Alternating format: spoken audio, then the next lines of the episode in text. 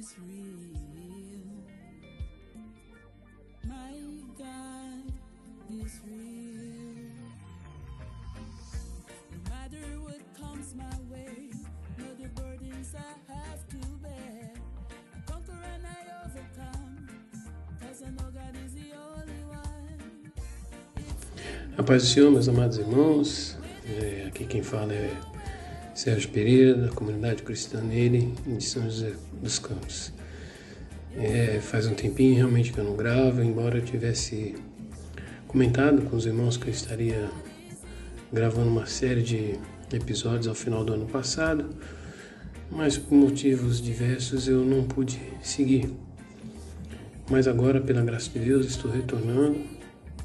Espero que os irmãos se encontrem bem e com a graça e a paz do nosso Senhor Jesus Cristo sobre a vida de cada um.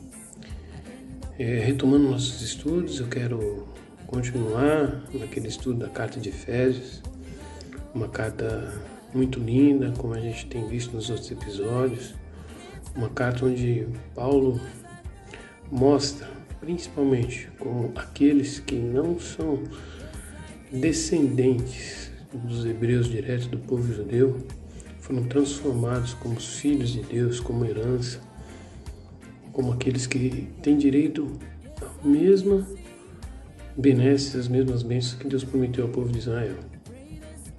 Ah, então, tirar daquelas pessoas que são órfãos o sentimento de falta de paternidade, nos ensinar a questão de paternidade, de união, de unidade enquanto igreja. Nesse sentido, é, eu vou retornar ao capítulo 4 de Efésios.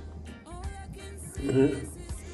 E nós vamos falar hoje, em especial, depois que na aula passada eu já tinha falado sobre a unidade cristã, que depende da nossa vida cristã, né? que a vida cristã nossa é baseada em virtudes como a humildade, a mansidão, a longanimidade, a tolerância mútua, o amor e a paz. Né? Se você ainda não ouviu o episódio anterior, volta lá, escuta, para você poder entender um pouquinho de o que é ser humilde, né? o que é a humildade cristã, não é a gente também é, aceitar tudo de bom grado, mas ser uma pessoa humilde, né? ter mansidão, domínio próprio, a longanimidade, ter aquela tranquilidade, aquela condição de poder fazer as coisas é, com muita paciência, a tolerância mútua, eu expliquei bem ali que às vezes a gente não quer suportar uma pessoa, mas a gente nem sabe que a gente também está sendo insuportável para os outros. O amor e a paz. E mostrei para vocês que a unidade cristã é enriquecida pelos dons. Né? E sobre isso que nós vamos falar nessa noite. Eu só peço que vocês fechem os olhos para nós orarmos. Deus, nós te pedimos, Pai, que mais uma vez tu venha fazer o teu querer nas nossas vidas. Venha habitar, ó Pai, com poder e graça sobre cada um de nós. Venha nos mostrar como é grande o teu amor pelas nossas vidas. Ó Deus, abre os nossos corações, principalmente agora em meio a tantas tribulações, Deus. Mas abre o nosso coração, nosso entendimento para ouvir aquilo que o Senhor tem de melhor para nós. Para mostrar como é grande o seu amor sobre as nossas vidas. Para nos ensinar a ser verdadeiramente cristãos, unidos pela tua fé, pelo teu poder do teu Santo Espírito. Ó Pai, e a nos ensinar como o Senhor utiliza das nossas vidas para ministrar e espalhar a Tua palavra ao redor do mundo. Usa da minha vida conforme melhor eu prover e que o coração daqueles que estiverem ouvindo esse podcast possa ser tocado pelo Teu Santo Espírito em nome de Jesus. Amém. Bom, é, é, para a gente falar sobre a natureza dos dons que tem a ver com a unidade cristã, porque, como eu estava dizendo, a unidade cristã é enriquecida pelos dons. Né? Dons são, são, pela palavra carisma, no grego, são dados de boa vontade pelo Pai para cada um de nós. E se Ele deu isso, não é para simplesmente a gente ficar com isso encostado nas nossas vidas como um presente a mais, mas é para ser desenvolvido, para nos ajudar individualmente como cristãos para nos dar capacitação, crescimento, habilidades espirituais. E o doador é Cristo. O Cristo, quando ele conquistou a vitória sobre a morte ali na cruz, foi para principalmente mostrar que através das nossas vidas a palavra dele ia continuar sendo divulgada, disseminada e atingindo outras vidas como atingiu as nossas vidas no dia de hoje. E hoje eu quero falar especificamente sobre três assuntos com vocês. A natureza dos dons, os tipos de dons que nós temos, e não são aqueles dons da, da carta de Coríntios, que fala sete dons, dons de ciência, de milagres, não. Mas são dons de liderança, dons ministeriais. Também quero falar com você o propósito desses dons. É, e quero também falar por que, que a maturidade cristã exige de nós um crescimento, individualmente falando. Por isso quero ler com vocês Efésios capítulo 4, dos versículos 11 ao 16. Então pegue sua Bíblia de papel, celular, seu iPad, notebook, seja como for. E se você está fazendo qualquer outra atividade, preste atenção na leitura.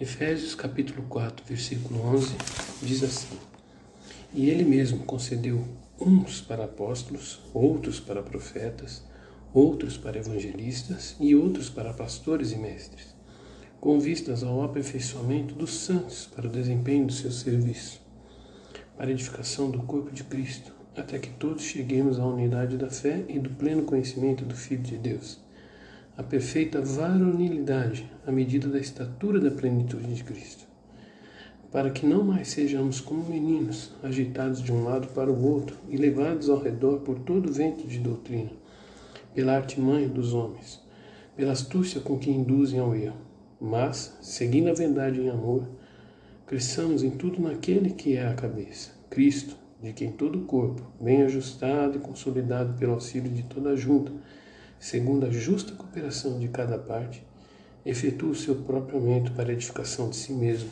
em amor. Irmãos, quando nós lemos esses versos, a primeira coisa que chama atenção é o versículo 11. E ele mesmo concedeu uns para apóstolos, outros para profetas, outros para evangelistas, outros para pastores e mestres. E às vezes as pessoas ficam falando assim, mas eu não tenho esse chamado. Isso aí é para quem já foi criado em berço evangélico, já estudou teologia. Calma, meu irmão. Ah, calma, porque necessariamente não é assim. Quando Deus fala que Ele concedeu, nós estamos em, em, em, inseridos nesse contexto. Cabe a nós dar sensibilidade ao Espírito Santo para que Ele revele dentro das nossas vidas qual desses ministérios nós somos capacitados se não para um específico, quais Deus quer nos usar, e ainda assim, se mesmo que não sejamos especificamente para um ou mais ministérios, que possamos exercer cada uma dessas condições, ainda que de maneira assim, simples e reduzida, nas nossas vidas enquanto cristãos. Porque isso é que faz parte da igreja. De novo, eu falo que esses dons não são os mesmos que você vai encontrar em 1 Coríntios 12, de 18 em diante. Mas esses são dons que, como em Efésios 2,20, se nós voltarmos um pouquinho atrás, Efésios 2,20 diz assim: Edificados sobre o fundamento dos apóstolos e profetas, sendo ele mesmo Cristo Jesus a pedra angular ou seja, se nós somos edificados na pedra angular que é Cristo, nós temos que ser iguais. E Jesus exercia esses cinco ministérios, o de apóstolo, de profeta, de evangelista, de pastor e de mestre. Só que ele distribuiu isso dentro da igreja. Se você pegar sua mão, por exemplo, qualquer uma das duas, você pode considerar como apóstolo o dedo polegar, porque seria aquele que reúne todos os ministérios né, um apóstolo, como aqueles que acompanharam Jesus, eles também eram profetas, eles também eram evangelistas, eles também eram pastores, eles também eram mestres. E o serviço apostólico hoje em dia, como aqueles doze apóstolos que foram escolhidos por Jesus, igual daquela maneira nós não temos hoje.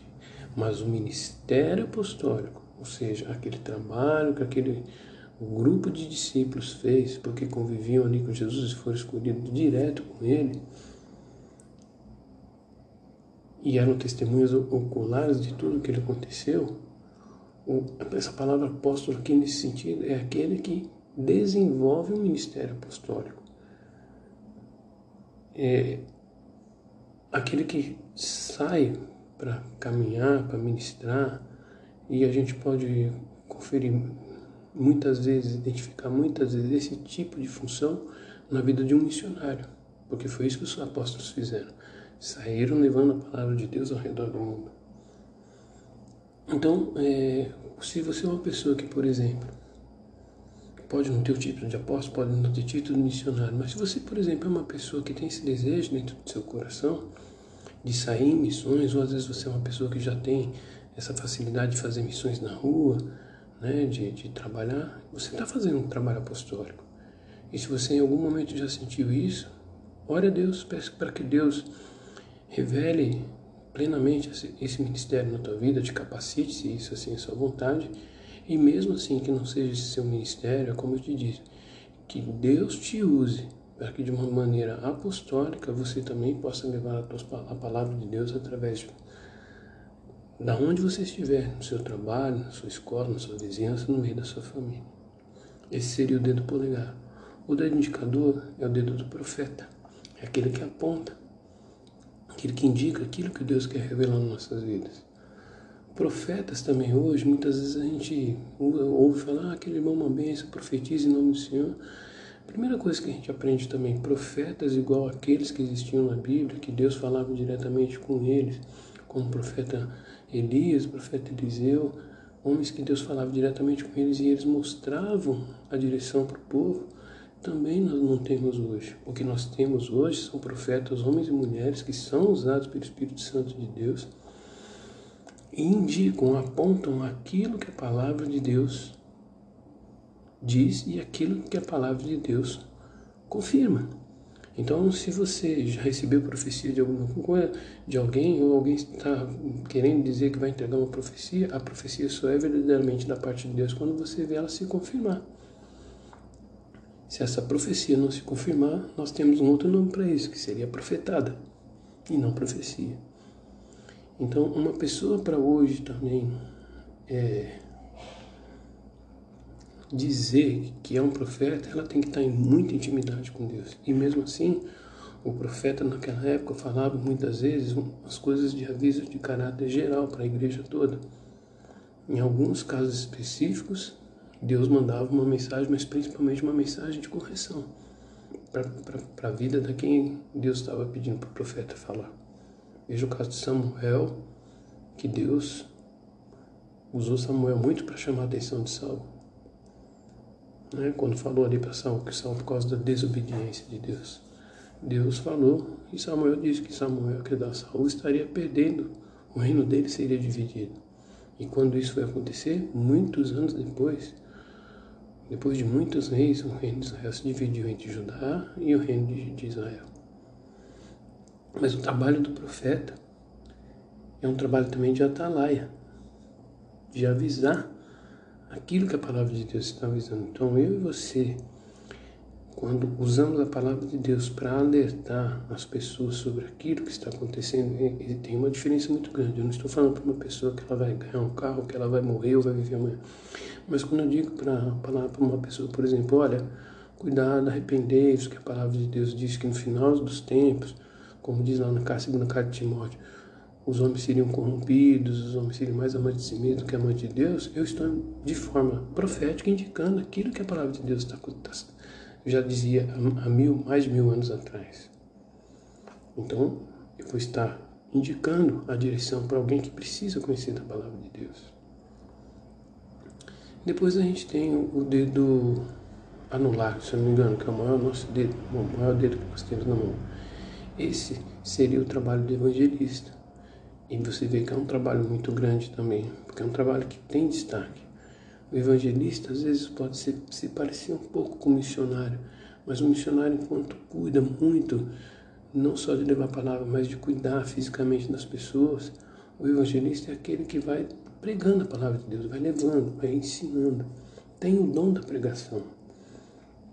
E ele consegue fazer de forma clara, de forma que não haja dúvida, principalmente por parte daqueles que não têm entendimento. E nessa hora do evangelista, testemunho pessoal fala mais alto.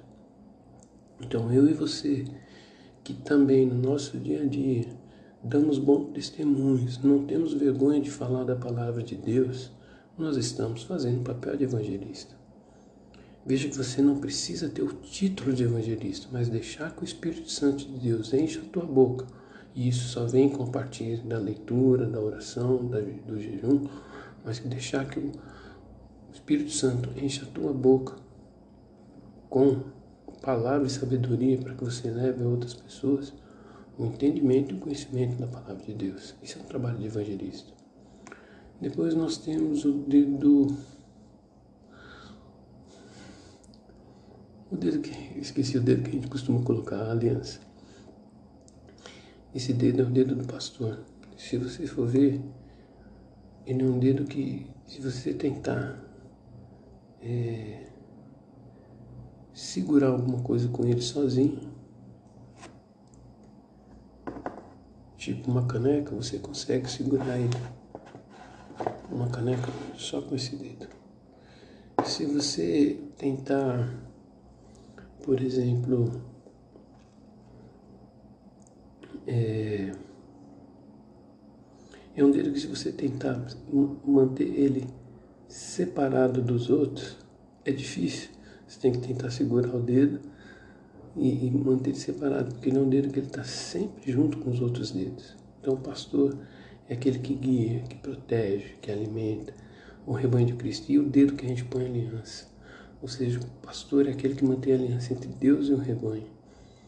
E aí você fala, mas irmão Sérgio, aí mesmo que eu não consiga ser pastor, o pastor tem que estudar muito, pastor. Sim, irmão, é bom quando o pastor faz um curso de teologia, mas os apóstolos que se transformaram os primeiros pastores das igrejas antigas, Paulo, Pedro, não fizeram curso de teologia. Eles trabalhavam, guiavam, protegiam, alimentavam o rebanho pela experiência que eles tiveram é, com Cristo. Mas ele, acima de tudo, o pastor é uma pessoa que ajuda e encoraja o povo de Deus a descobrir, desenvolver e exercer seus dons. Então, aí, de novo, ainda que você não tenha o título de pastor, você pode, dentro da tua comunidade, dentro da tua vizinhança, dentro da tua igreja, exercer o papel de pastor. Porque se você se preocupa com os outros irmãos, se você se preocupa com outras pessoas e busca guiar, proteger, alimentar com a palavra de Deus, você está pastoreando a vida de alguém. Veja como isso é interessante. E Deus capacita. Não é a igreja que vai te capacitar, é lógico. A igreja pode te dar os cursos, pode te dar todo o apoio, mas é o Espírito Santo que te capacita a exercer essas condições. E o último dedo, o dedo mínimo, é o dedo do mestre. Né? Aquele que, que tem dom para ensinar. E necessariamente o mestre não precisa ser um pastor, um evangelista, um profeta, um apóstolo. Né? Muitas vezes você pode ter esse dom. Se você, por exemplo, já é uma pessoa que dá aula, já é um professor na tua vida cotidiana, você está mais do que apto a ser mestre. Mas você pode perguntar, mas eu tenho que estudar muito sim. Eu mesmo não sou formado em teologia, mas estou aqui de bom coração, me esforçando porque eu amo. É uma maneira que eu encontro também de eu estudar a palavra, eu me colocar para na função de mestre para ensinar aquilo que Deus tem tocado no meu coração. Então, de novo, você, seja num, num pequeno grupo, no seio da tua igreja, às vezes num horário de trabalho ali que você reúne duas ou três pessoas para falar da palavra de Deus, você está fazendo o papel de mestre. Então, meus irmãos, nós temos que entender que qualquer um, como se você olhar sempre para sua mão, você tem que saber identificar que Deus pode estar te dando todos esses ministérios, ou dois ou três de algum deles, mas que cada um deles, de maneira ainda simples, você pode exercer. Eu entendo que talvez o papel de apóstolo seja um dos mais difíceis para a gente exercer, porque nem todo mundo tem condição de sair para outros locais, para outras cidades, para outros países, para ministrar a palavra de Deus. Isso exige uma dedicação muito grande. Mas ser profeta, evangelista, pastor e mestre, está mais perto da gente. E aí eu vou para vocês, por que Deus nos deu esses dons? Vamos ler na 1 Coríntios 12, 7 e ver o porquê que Deus escolheu as nossas vidas para nos levar e nos capacitar com esses dons. 1 Coríntios 12, 7 diz assim: A manifestação do Espírito é concedida a cada um visando um fim proveitoso. E que fim proveitoso é esse, meus irmãos? É o aperfeiçoamento das nossas vidas como em santidade e para desempenhar o serviço na obra de Deus. Ou seja, eu e você não estamos dentro da casa de Deus só para ser abençoado, mas para trabalhar. Nas outras lições de Efésios que nós vimos que nós precisamos fazer parte do corpo da igreja e nessa mesma lição nós estamos sendo capacitados para edificar o corpo da igreja. Edificar em unidade, edificar em maturidade e ajudar no crescimento da igreja. E para isso nós recebemos esses dons para através desse serviço levar a palavra de Deus a todos os rincões da terra. E quando nós recebemos o dom, não é para exibicionismo. Infelizmente, algumas pessoas que têm esses dons, e aqueles dons que eu já relatei lá em 1 Coríntios 12, acabam usando disso como uma forma de promoção ao pessoal. Mas não é isso que Deus deseja para as nossas vidas. Deus deseja que nós usemos desses dons, dons ministeriais, dons de liderança, para que a igreja seja aperfeiçoada, possamos desempenhar um serviço da melhor forma possível e edificar o corpo de Cristo. E por fim, por que, que é importante que nós tenhamos essa maturidade e crescimento? Porque, olha, o nosso, o nosso dia a dia é, é assim como nós nascemos, crescemos e vamos amadurecendo como seres humanos, espiritualmente falando, também precisamos amadurecer. E a gente só consegue amadurecer vivenciando a vida, vivenciando a vida espiritual. E passando nisso, nós passamos a conhecer mais ainda o Filho de Deus, que é como eu te disse, é como diz em Efésios 4,13.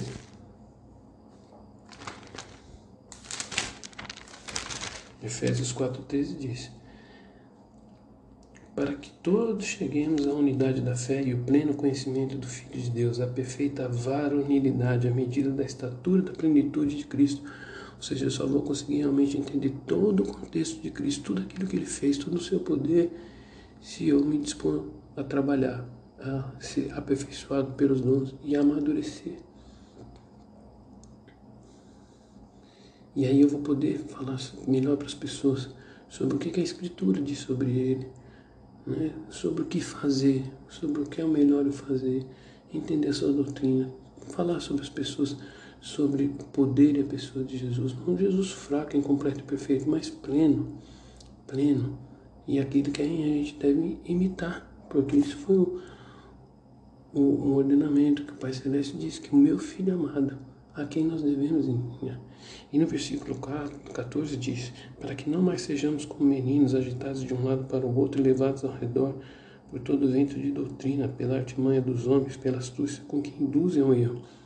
Ou seja, somente quando eu vivo essa intimidade com Cristo, esse aperfeiçoamento, é que eu consigo manter a minha mente centrada em Cristo e não me deixar levar por qualquer tipo de de doutrina ou de qualquer tipo de ensinamento, principalmente nesses dias de pandemia que a gente vê as pessoas às vezes falando absurdos, usando a palavra de Deus. E eu só consigo discernir isso espiritualmente se eu estiver vivendo em comunhão com Deus, para não me deixar levar por modas evangélicas, porque infelizmente dentro do meio evangélico está existindo um modismo, seja de música, de roupa, de livros, de pregadores, mas o essencial, a moda que se mantém atual sempre é a palavra de Deus, é o ensino de Deus pelo Espírito Santo. E eu só vou conseguir discernir isso se eu tiver principalmente na Romanos 12, 2, 2, 12, desculpa. Romanos 2, 12 que diz.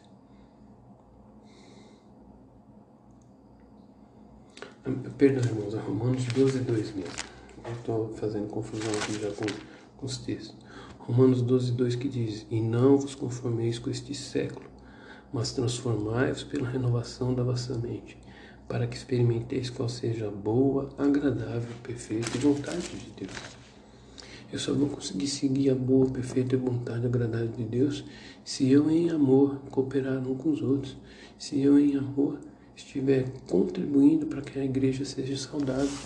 Se eu, em amor, estiver contribuindo para conhecer a Cristo, ou seja, para que todo, não só eu, como meus irmãos, conheçamos melhor a Cristo, tenhamos Ele como verdadeiramente como exemplo, possamos estar protegidos, como em Efésios 6 nos fala sobre o capacete da salvação, seguir a verdade de amor e cooperar. Porque é isso que Cristo deixou para nós. Na nossa cooperação, quando vivenciamos em amor e praticamos essa verdade uns com os outros, é, ela passa a ser uma coisa tão natural que a gente não tem mais dúvida do que é de se doar, de fazer um pelo outro da melhor.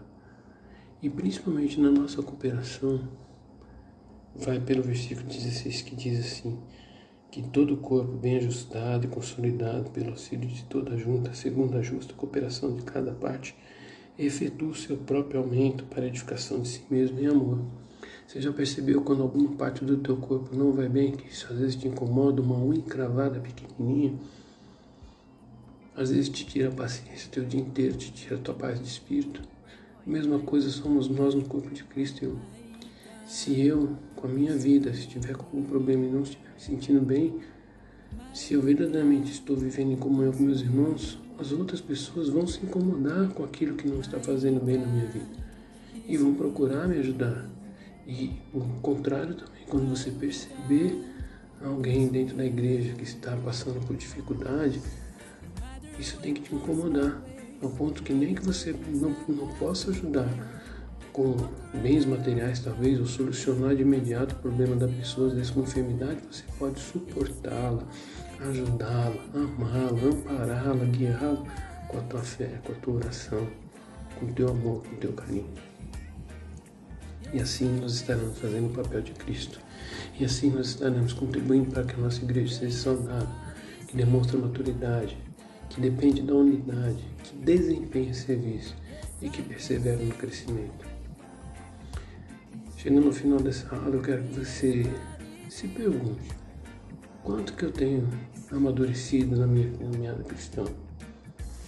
Será que nesse meu amadurecimento cristão eu tenho entendido que eu preciso exercer a humildade, a mansidão, a longanimidade, a tolerância, o amor e a praça? Se pergunte se você entende que a unidade é que há um só corpo, um só espírito, uma só esperança, um só Senhor, uma só família, um só Pai. Se pergunte se o serviço que você que você reconhece seus dons entende que isso é para que Deus distribui isso para que alguns sejam verdadeiramente líderes dentro da igreja, mas que ainda que você não ocupe uma posição de liderança, você ajuste o teu aperfeiçoamento individual ao aperfeiçoamento da igreja para o desempenho de serviço e edificação do corpo que nesse sentido você vai estar contribuindo com o crescimento, fazendo com que as pessoas conheçam melhor a Cristo. Tenham Ele como exemplo. Evite que você siga qualquer vento de doutrina. Siga em verdade de amor e coopere com os outros. É esse o meu recado da aula de hoje. Na próxima aula nós vamos falar sobre a nova roupagem que nós temos quando decidimos verdadeiramente seguir a Cristo. E eu espero que vocês estejam de coração pronto para ouvir essa mensagem. Espero que vocês também possam comentar. Eu sei que tem pessoas de outros países que têm ouvido o podcast. Eu gostaria que você fizesse contato comigo, mandasse uma mensagem para que eu possa saber o quanto esse trabalho aqui, primeiro é um trabalho que eu quero fazer como forma de adoração a Deus, tem te ajudado a caminhar em Cristo. Feche seus olhos e vamos orar. Senhor Deus e Pai, mais uma vez eu clamo, Deus, pelo sangue precioso de Jesus. Que o Senhor coloque no, meu coração no coração dos meus irmãos esse senso de maturidade, de unidade, de crescimento e de serviço na tua igreja, de aperfeiçoamento. Deus, revela a cada um de nós os dons ministeriais, dons de liderança, dons que o Senhor quer que sejam usados no crescimento da tua igreja, no crescimento individual. Pai, nos torna varões perfeitos como o Senhor foi. E nos faz, ó Pai, manter a nossa vida firme na Tua palavra, sem ser enganados por qualquer vento de doutrina. É assim que eu oro te peço em nome de Jesus. Amém. Esse foi mais um episódio da EBD com você, uma produção da comunidade cristã de São José dos Campos. Eu me chamo Sérgio Pereira e desejo a você a paz do Senhor Jesus.